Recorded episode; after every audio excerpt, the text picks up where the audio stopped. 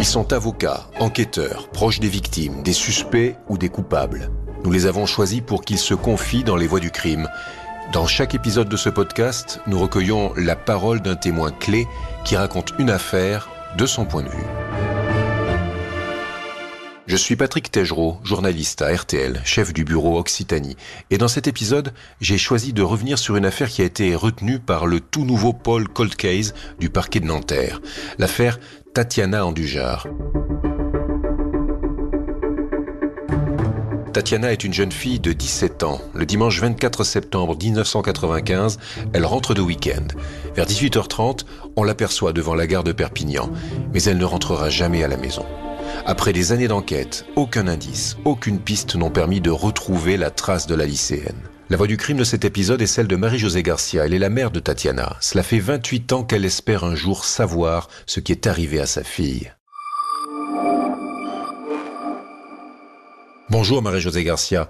Vous êtes la mère de Tatiana. Ce week-end du 23 au 24 septembre 95, Tatiana est censée partir avec des amis à Font-Romeu, une station de sport d'hiver qui est juste au-dessus de Perpignan. Avec qui est-elle partie? Qu'est-ce qu'elle vous avait dit? Nous, elle nous demande si elle peut partir rejoindre ses amis euh, à Toulouse, les amis qu'elle avait rencontrés à Port-le-Cat, avec qui elle avait passé euh, une partie de l'été à travailler, mais aussi surtout beaucoup à faire la fête. Et donc, euh, donc on lui dit que non, ces amis-là, on les connaît pas suffisamment, que l'été est terminé, que voilà, que ses amis, faut qu'elle, ses amis Toulouse, faut qu'elle les laisse de côté pour l'instant. Donc devant notre refus, elle nous dit bon ben ok donc du coup est-ce que vous voulez bien que j'aille à Font-Romeu avec euh, ses amis du village avec qui elle faisait énormément de sorties en qui on avait une totale confiance? Donc oui bah oui il y a pas de souci tu peux partir à Font-Romeu avec euh, Sabrina, Virginie et tous ses amis. On reste là-dessus, on pense qu'elle part à, à Font-Romeu donc évidemment il n'y a pas de train à Font-Romeu on peut pas y aller en train. Donc elle part de la maison pour aller rejoindre entre guillemets ses amis pour partir en voiture puisque l'une d'entre elles avait son permis et on vérifie pas l'information en fait. Alors que c'est quelque chose qu'on faisait régulièrement, on vérifie pas l'information. Dimanche soir, elle nous passe un coup de fil. Je me souviens qu'à l'époque, il y avait le changement d'heure qui se faisait ce jour-là. Donc euh, son père plaisante avec elle, il lui dit oh, bah, T'as fait une heure de plus euh, la fête. Euh, elle nous appelle pour nous dire J'aurai certainement du retard ce soir, ne vous inquiétez pas. On ne s'inquiète pas plus que ça. Voilà. Et puis elle rentre, pour nous, elle rentre de Font-Romeu, donc elle va rentrer avec ses amis. Le soir venu, elle n'arrive pas. Bon, euh, j'étais un peu inquiète, mais son père me dit, écoute, elle a dû dormir chez Sabrina, Virginie. Demain, elles vont regagner le lycée. Tout, tout va bien. Enfin, il n'y a pas de. Bon, le lendemain matin, toujours pas rentrée. Je dis bon, effectivement, elle a dû dormir chez. À l'époque, il n'y avait pas de téléphone portable, donc euh, il fallait, voilà, s'appeler à partir d'un fixe. Et elle ne rentre pas. Et à midi, à l'époque, je faisais les vendanges. À midi, je rentre euh, déjeuner et je vois qu'il n'y a toujours pas de nouvelles de Tatiana. J'appelle le lycée et on me dit que Tatiana n'était pas au lycée le matin. Et là, je m'inquiète. Là, je m'inquiète et je dis c'est c'est pas normal. Donc, euh, j'essaye de joindre une de ses amies, donc qui était censée partir. Évidemment, elle ne rentrait pas avant 17h ou 17h30 puisqu'elles étaient là. Et euh, lorsque ses amis me disent que en fait euh, Tatiana n'est pas partie avec elle en week-end, on se rend tout de suite à la gendarmerie pour dire euh, déclarer sa disparition. Et là, on nous dit il faut revenir dans 48 heures, c'est certainement une fugue, c'est fréquent à cet âge-là, même à un mois de la majorité, c'est fréquent. Et on repart euh, pour revenir 48 heures après pour dire euh, en fait euh, c'est grave quoi. Et elle n'est pas rentrée, c'est grave. On- je savais que c'était grave. C'est, ça lui ressemblait pas ce silence, même si elle avait voulu fuguer, chose que j'ai jamais cru. Je sais que ma fille ne fuguait pas. On connaît ses enfants. Et j'ai dit aux gendarmes, Tatiana n'est pas fugueuse, c'est pas une jeune fille fugueuse. Je veux dire, elle aurait appelé d'une cabine de je ne sais où pour dire je rentre pas, me cherchez pas, foutez-moi la paix. Voilà, elle avait assez de tempérament pour euh, dire les choses. En plus, elle nous appelle dimanche pour nous dire qu'elle va rentrer. On auditionne ses amis qui finissent par dire que Tatiana leur a confié qu'elle partait à Toulouse, mais malgré euh, notre interdiction. Et du coup, euh, la brigade de gendarmerie nous dit il faut vous rendre à Toulouse, à la brigade des mineurs, pour signaler sa disparition. Donc, euh, aucune relation entre gendarmes. Donc on prend la voiture, on se rend à Toulouse, on signale sa disparition, on nourrit presque au nez. C'était terrible, c'est je, m'en rappellerai toute ma vie de, cet entretien avec ce policier à la brigade de mineurs qui nous dit euh, en fait on n'est pas à Chicago, en France on retrouve toujours tout le monde, euh, faut pas vous inquiéter, euh, tout va bien se passer ma petite dame. Voilà, 25 ans après, j'espère qu'il entendra et qu'il réfléchira à ses propos. Donc on repart de Toulouse, donc compliqué, la situation compliquée, plus la route, et on décide d'aller de, fouiller de notre côté, de voir où habitaient ces jeunes filles. On savait que ses parents étaient tenaient une brasserie au centre de, Toulouse. On y va, on s'y rend, on essaie de voir les jeunes filles.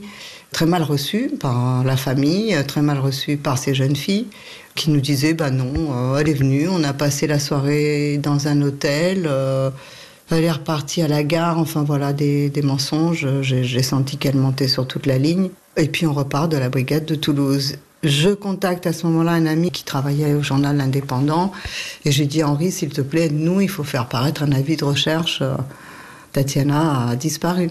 Donc un avis de recherche paraît sur l'Indépendant. En même temps, France 3 donc diffuse aussi son avis de recherche. Tout ça, c'est compliqué au début parce qu'il faut vraiment connaître des gens. Je veux dire, euh, on diffuse son portrait et là apparaît un jeune militaire qui confirme avoir fait le trajet de Toulouse à Perpignan avec elle. Et donc, on a la certitude que Tatiana est arrivée en gare de Perpignan, puisque le juge d'instruction fait un appel à témoins à la presse pour euh, demander si des personnes avaient vu Tatiana. Et en fait, il y a plusieurs personnes qui témoignent euh, et certifient avoir vu Tatiana ce jour-là, euh, à l'heure où elle était à la gare à 19h30. Et, et voilà, commence, commence sérieusement l'enquête.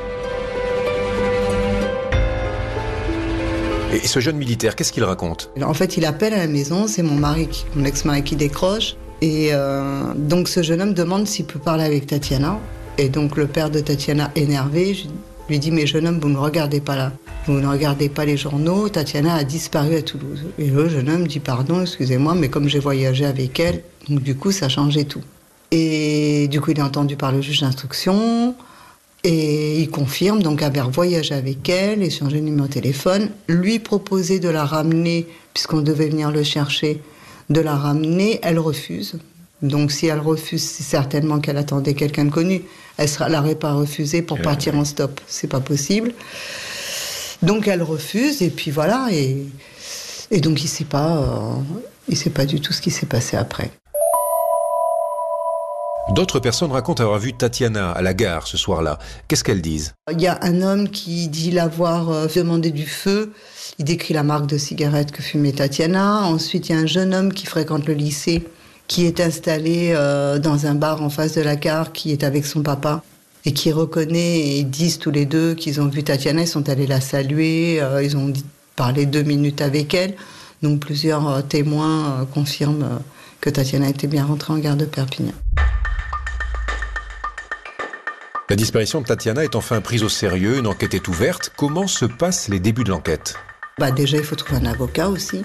On ne sait pas tout ça. En fait, quand vous êtes jamais confronté à la justice, on ne sait pas qu'il faut prendre un avocat, il faut constituer partie civile. Ensuite, on est convoqué par le juge d'instruction qui nous explique comment l'enquête va se dérouler. Puis on est mis en cause, entre guillemets, donc on a un interrogatoire chacun de notre côté pour voir si on dit les mêmes choses, je, peux le concevoir, hein, je peux, même si c'est un moment difficile. Et là, c'est terrible.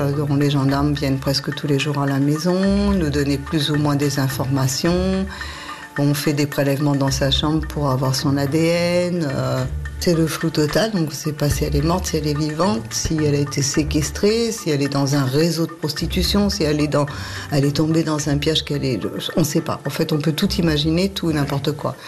Il y a une battue qui est organisée aussi entre Perpignan et, Lupia, où on habitait, où tout est, tout est ratissé et il n'y a rien, rien du tout. Euh, Tatiana n'apparaît nulle part. Donc moi, je tombe dans une dépression nerveuse terrible. Je vis sur le canapé, en fait, en attendant le coup de fil qui va m'annoncer soit qu'ils ont retrouvé Tatiana vivante, soit qu'ils l'ont retrouvée morte, soit Tatiana qui va m'appeler. Moi, j'étais convaincue que c'était Tatiana qui allait m'appeler un jour pour me dire Maman, euh, je rentre. C'était un espoir et puis aussi une façon inconsciente, je pense, de tenir le coup en me disant Elle va m'appeler, elle va m'appeler. En fait, c'est un déni. On ne veut pas croire qu'il lui est arrivé quelque chose. Euh, d'irrévocable, c'est pas possible pour moi. Donc euh, c'est une dépression nerveuse. Pendant un an, je vais vivre sur le canapé. Je vais aller manger ou prendre une douche que si euh, son père est là pour répondre au téléphone.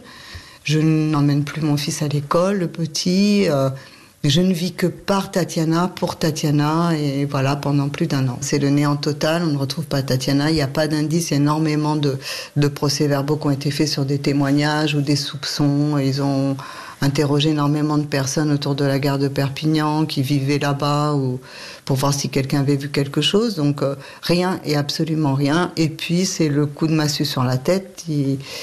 un juge, donc il n'était plus le premier juge d'instruction mais le deuxième, décide de prononcer un non-lieu. C'est ce qui m'a permis de sortir de cet état euh, d'inertie, de léthargie. Euh, et de dire ben faut te battre parce que voilà si la justice la cherche pas euh, il faut qu'on le fasse et donc on crée l'association Tatiana et euh, un détective privé Roger Marc Moreau accepte aussi d'éditer des avis de recherche et de mettre son numéro de téléphone pour filtrer les appels et nous aider il a été d'une aide quand même assez euh, assez importante.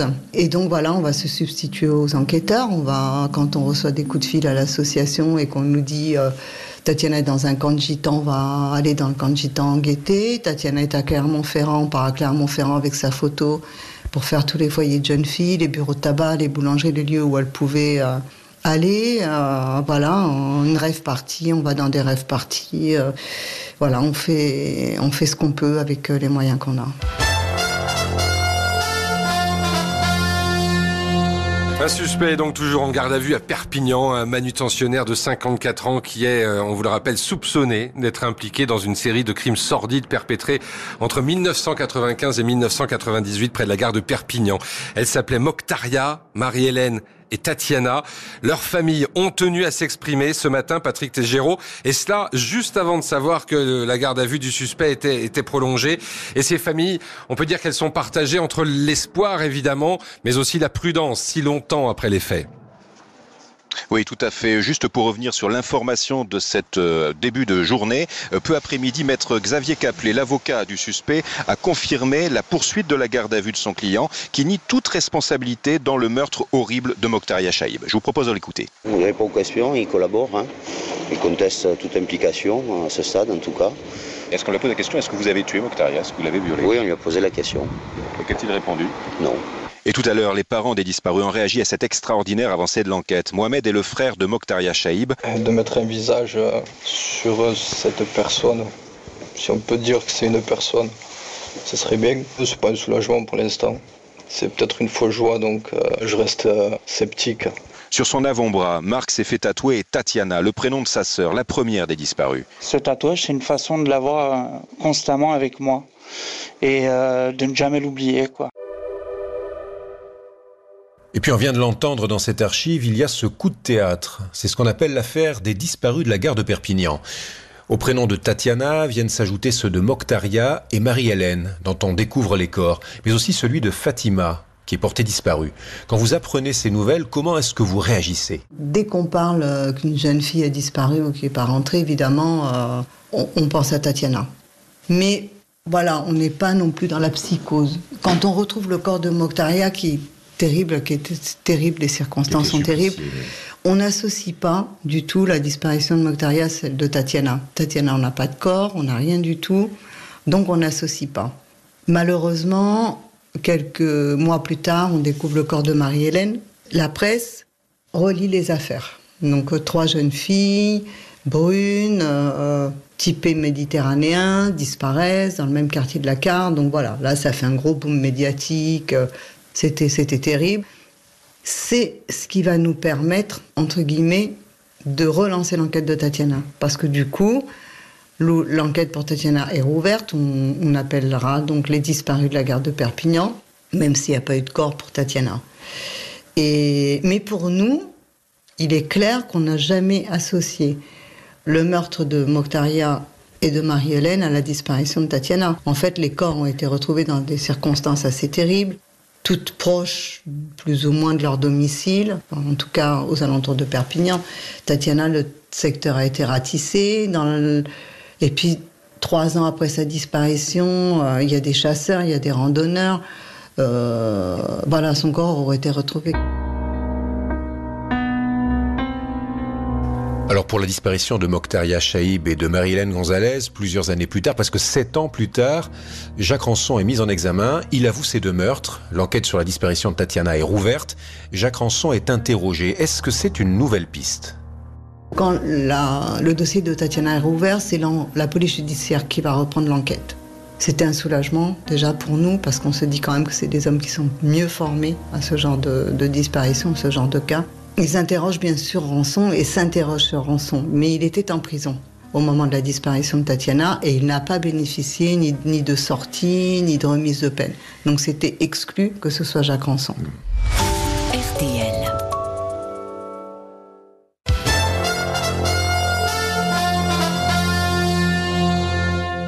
La découverte hier du corps de Fatima Hydraou relance l'enquête sur la disparition de trois autres jeunes femmes dans la région de Perpignan. Fatima a été retrouvée dans un étang à 100 mètres à peine du domicile de Marc Delpech, le meurtrier présumé chez qui les enquêteurs ont fait des découvertes intrigantes, Patrick Tégéraud. C'était au cours de la perquisition le 22 février dernier. Les coupures de presse étaient bien rangées dans un tiroir du bureau. Des articles anciens, tous concernant les trois disparitions de jeunes femmes entre 95 et 98. Marc Delpech a expliqué qu'il avait l'intention d'écrire un polar à partir de ce mystère. Et puis mardi, on retrouve le corps de Fatima, demi-enseveli au bord de l'étang de Canet, à 500 mètres du domicile de Marc Delpech. Or, il avait raconté qu'il avait étranglé la jeune femme après une dispute et qu'il avait émergé le corps ensuite au large du cap Béar entre Banyuls et Port-Vendre. Marc Delpech a donc menti. On a trouvé des taches de sang dans sa voiture. Le corps de Fatima porte de nombreuses traces de coups et des échymoses et l'autopsie pourrait révéler un viol. Tout cela renforce la suspicion naturelle des policiers sur l'éventuelle culpabilité culpabilité de Delpech dans les trois disparitions. Les policiers tentent désormais de vérifier l'emploi du temps de Delpech entre 95 et 98, quand Tatiana, Mokhtaria et Marie-Hélène ont disparu, trois jeunes et jolies femmes qui ressemblaient beaucoup à Fatima. Et le corps de Fatima Hydrao est enfin retrouvé. Un suspect va être arrêté. Il s'appelle Marc Delpech. Là aussi, vous vous dites qu'il y a peut-être un lien avec la disparition de Tatiana. Lorsqu'ils arrêtent Marc Delpech, il dit avoir jeté le corps de Fatima au Cap Béar. Ce qui est faux, puisque un, randonneur, un promeneur va retrouver, va voir le corps de Fatima flotter euh, dans l'étang de Canet, à quelques centaines de mètres de son domicile. Et donc là, déjà on voit qu'il ment. Qui ment Pourquoi il ment? Donc les affaires de Fatima n'ont jamais été retrouvées. Elle était nue, elle avait plus ses bijoux, elle avait plus de vêtements, elle avait plus rien. Marc Delpech était le gérant du San Diego, d'un café le San Diego. C'était un endroit qu'avait fréquenté Tatiana, qui était pas loin de l'université. C'était un café pour les jeunes, en fait. Mhm. Même si la police me dit que Marc Delpech, en 95, n'était pas le gérant de ce café, mais enfin, on ne devient pas gérant d'un café si on ne le connaît pas ou on ne le fréquente pas. Et puis, on tombe sur dans les affaires de Tatiana, sur un flyer euh, qui vante euh, une soirée pour le 24 septembre au San Diego. Donc, jour de la disparition de Tatiana. Ça fait froid dans le dos. Ensuite, Marc Delpech, il faut savoir que Marc Delpech travaillait à Port-le-Cat et qu'il avait rencontré Tatiana. Il était, lui, euh, commercial en, limonade ou voilà. Et il connaissait Tatiana puisque Tatiana avait appelé son père, qui à l'époque euh, était sans emploi, pour lui dire euh, Papa, j'ai rencontré quelqu'un qui va t'aider, qui connaît énormément de monde, qui roule beaucoup, il est de la région. Il va t'aider à trouver un emploi, en tout cas, il va faire passer ton CV. Il va t'appeler, tout rappelle-toi de son, de son nom, c'est Marc Delpech, et son père qui plaisantait toujours avec elle. Dis, ne t'inquiète pas, je vais me rappeler Marc comme ton frère, et Delpech pour un fleur, t'es avec toi. Voilà, ils avaient, Le voilà. Donc il connaissait Tatiana, alors qu'il a toujours nié avoir rencontré Tatiana. Il y a énormément de points euh, qui le lient à ma fille. Quand euh, il est arrêté, que les policiers perquisitionnent chez lui, ils retrouvent une ébauche d'un livre qui parle de la disparition d'une jeune fille et l'héroïne s'appelle Tatiana. Il décrit ma fille descendant l'avenue Ribert, la façon dont elle était vêtue euh, près de la gare de Perpignan il a gardé des coupures de presse. Donc beaucoup trop de coïncidences pour moi, mais pas que pour moi. Pour les policiers, pour euh, mon avocat à l'époque, maître Étienne Nicolo. Donc voilà, énormément de doutes sur cette personne. Sauf qu'il est interrogé par plusieurs juges d'instruction. et qu'il nie toujours avoir rencontré Tatiana. Il n'y a pas de téléphone portable, on peut pas, il n'y a pas de vérification possible à cette époque-là. Alors désormais, vous espérez que les nouveaux magistrats, les nouveaux enquêteurs s'occupent du cas Marc Delpech. Voilà, moi j'espère que oui, qu'ils vont se pencher sur cette piste. Hein, et peut-être euh, éplucher un petit peu plus son emploi du temps, vérifier un petit peu où est-ce qu'il travaillait exactement, peut-être à l'époque quel était son parcours, quels étaient les, les endroits où il desservait euh, pour établir un lien formel euh, peut-être entre le glacier où travaillait Tatiana et lui. Si... Et puis on n'a pas retrouvé les affaires de Fatima. Et moi je suis persuadée que si c'est Marc Delpech qui a fait disparaître ma fille, il a caché les affaires de Fatima et il ne dira pas où elles sont parce que peut-être qu'il y a des affaires de ma fille. Moi je reste encore aujourd'hui persuadée que c'est le principal suspect. Il a avoué le meurtre de Fatima parce qu'il n'a pas eu le choix, parce qu'il y a eu un témoin, il y a eu la fiche de paye qui est tombée, il y a un témoin qui a relevé une partie de la plaque d'immatriculation ce qui a permis de remonter vers lui. Donc du coup, il a panié. Mais il n'a pas dit où était le corps de Fatima. On s'est toujours posé la question avec Maître Étienne Nicolo si ce qu'il a raconté au sujet du Cap Béar, c'était pas quelque chose qu'il avait déjà fait. Donc, euh, en tout cas, il y a beaucoup de suspicions sur lui, beaucoup trop de choses qui le lient à, ma fille, sachant qu'il a déjà tué, pour ne pas penser qu'il euh, l'aurait déjà fait avant. Il est sorti euh, de prison l'an dernier. Euh, je pense qu'il est revenu dans la région puisque ses parents sont de la région. Je sais juste qu'il est sorti de prison. Je ne sais pas ce qu'il fait, je préfère ne pas le savoir.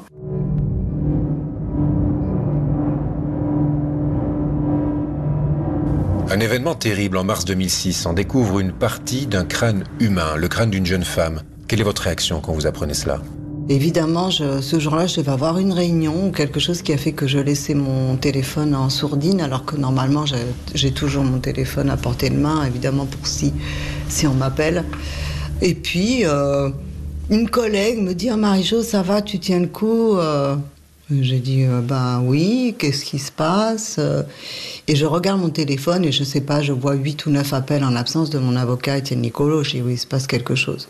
Et donc euh, là, donc Étienne Nicolo m'annonce qu'ils ont retrouvé un corps, effectivement, qui correspondrait à une jeune femme d'une vingtaine d'années, disparue il y a à peu près dix ans en arrière. Ça correspondait donc à un peu à la, disparition de Tatiana.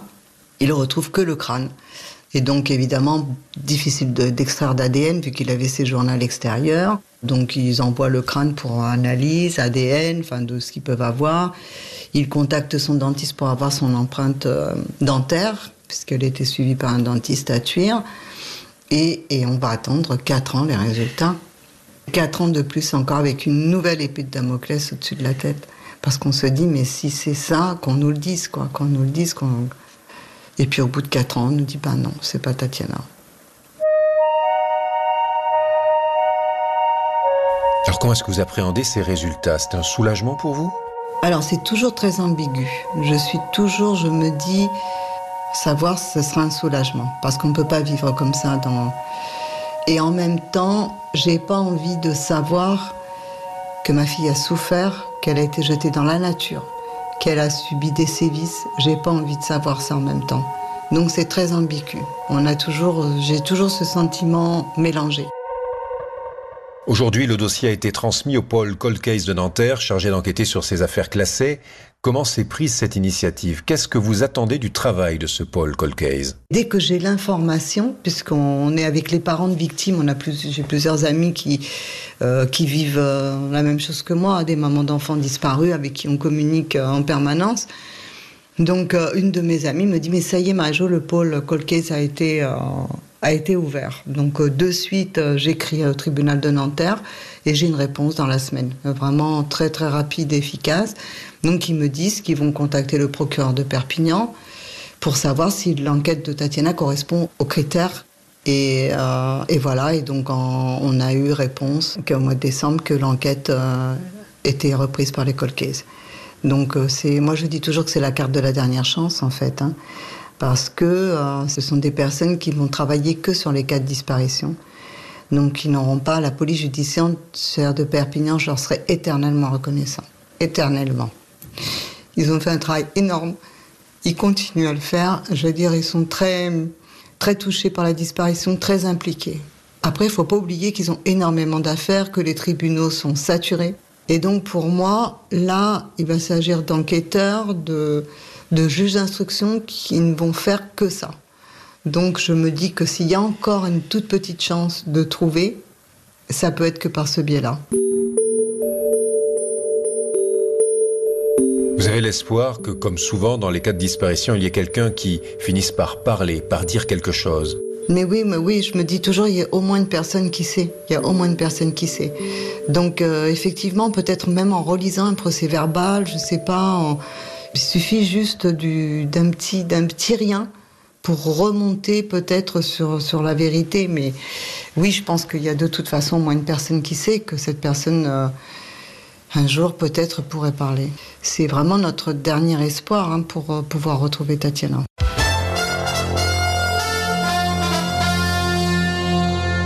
On l'avait surnommé le tueur de la gare de Perpignan, Jacques Rançon, un ancien cariste, est jugé aujourd'hui pour deux meurtres précédés de viol, d'une tentative de meurtre et d'une tentative de viol. Quatre crimes commis il y a une vingtaine d'années sur des jeunes femmes. Deux d'entre elles qui ont survécu aux prédateurs lui feront face. Patrick Tégéraud, vous êtes au palais de justice de Perpignan et ce procès en assises qui arrive si tardivement va finalement donner de l'espoir à toutes les familles qui ont perdu un proche et dont l'enquête n'est pas encore bouclée. Oui, vous savez, curieusement, l'enjeu de ce procès n'est pas judiciaire. Ranson a avoué, sa dangerosité est avérée, il finira certainement ses jours en prison. Mais ce procès, si loin des meurtres, est surtout, comme vous le disiez, un espoir pour toutes ces familles de disparus inexpliqués. Sur le banc des partis civils, tout à l'heure, exceptionnellement, il y aura aussi Marie-Josée Garcia. Elle est la mère de Tatiana, disparue elle aussi dans le quartier de la gare en 1995. Ranson était à l'époque en prison, il est donc hors de cause. Mais elle souhaiterait un jour assister au procès du ou des responsables de la disparition de sa fille et elle y croit plus que jamais.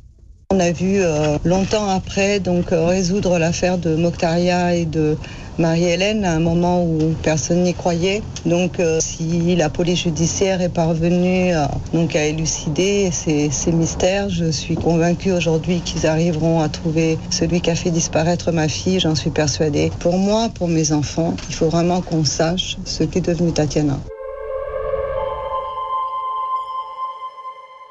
Alors on vient de l'entendre, en 2018, vous assistez au procès de Jacques Rançon, le meurtrier de Moctaria et de Marie-Hélène, deux des disparus de la gare de Perpignan. Est-ce que finalement, toutes ces disparitions, toutes ces enquêtes n'ont pas été un obstacle pour retrouver la trace de Tatiana? En fait, ils ont trop fait de rapprochement entre ces trois affaires. Donc inévitablement, à chaque fois qu'il y avait un, un, témoignage ou un soupçon sur une personne, donc ils vérifiaient pour les trois, pour les trois jeunes filles. Bon, après, c'est bien, ça a quand même permis d'arrêter Jacques Ranson, hein, qui est quand même un monstre. Mais c'est vrai que je pense que d'une certaine façon, l'enquête pour Tatiana n'a pas été faite de la façon dont ça aurait dû faire, être fait. Quelle est la place de Tatiana aujourd'hui dans votre vie? Au quotidien, il y a des photos d'elle partout. Chez mes enfants aussi, il y a des photos d'elle. Mon fils a une petite fille maintenant. Euh, Camélia, il lui montre la photo, il a un, petit, un petit garçon de 6 ans et il lui dit, t'as vu, c'est Tata Tatiana. Euh, voilà, Tatiana, on, l'a fait vivre au quotidien par les photos parce que de toute façon, on, sait qu'on ne la reverra plus. J'en suis convaincue. On ne verra plus ma fille vivante. Ça, c'est une certitude. Ça fait 27, ans qu'elle a disparu maintenant. Mais euh, c'est aussi mon devoir de la maintenir euh, vivante pour mes petits-enfants, pour pour elle, pour sa mémoire. C'est pareil, hein, je disais que je suis très reconnaissante à la police judiciaire, mais aussi aux médias qui nous ont soutenus et qui nous ont accompagnés tout au long de ces années. Je suis persuadée aussi que c'est un petit peu grâce à la médiatisation qu'on a pu euh, maintenir ce dossier ouvert et mener le combat qu'on continue à mener aujourd'hui. Et vous continuez à attendre un coup de fil Tous les jours. C'est le combat de ma vie, tous les jours tous les jours quand j'ai pas mon de téléphone. Hier soir, je vais aller chez une amie. J'ai oublié mon téléphone et j'ai fait demi-tour pour aller le chercher. J'étais en panique. Je, si j'ai pas mon téléphone à côté de moi, je suis en panique totale. Je, suis stressée. C'est, c'est pas possible pour moi. C'est pas envisageable. C'est mon devoir de mère. Et puis, je dois ça à ses frères. Ils ont perdu leur sœur. Ils ont perdu un petit peu leur mère au début de la disparition. Et puis c'est aussi une façon de leur dire, euh, bah dans la vie, il faut pas baisser, les bras, quoi. Quel, quoi qu'il advienne, quelle que soit l'épreuve, il faut se battre, il faut se battre, il faut se battre. C'est la vie.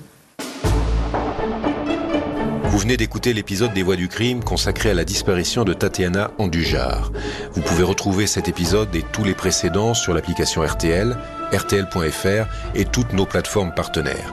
Merci à Marie Zafimei, Jeanne Rouxel, Darine Guedi et Étienne Villan pour l'écriture et la réalisation. Et si vous aimez les Voix du crime, n'hésitez pas à nous laisser une note ou un commentaire.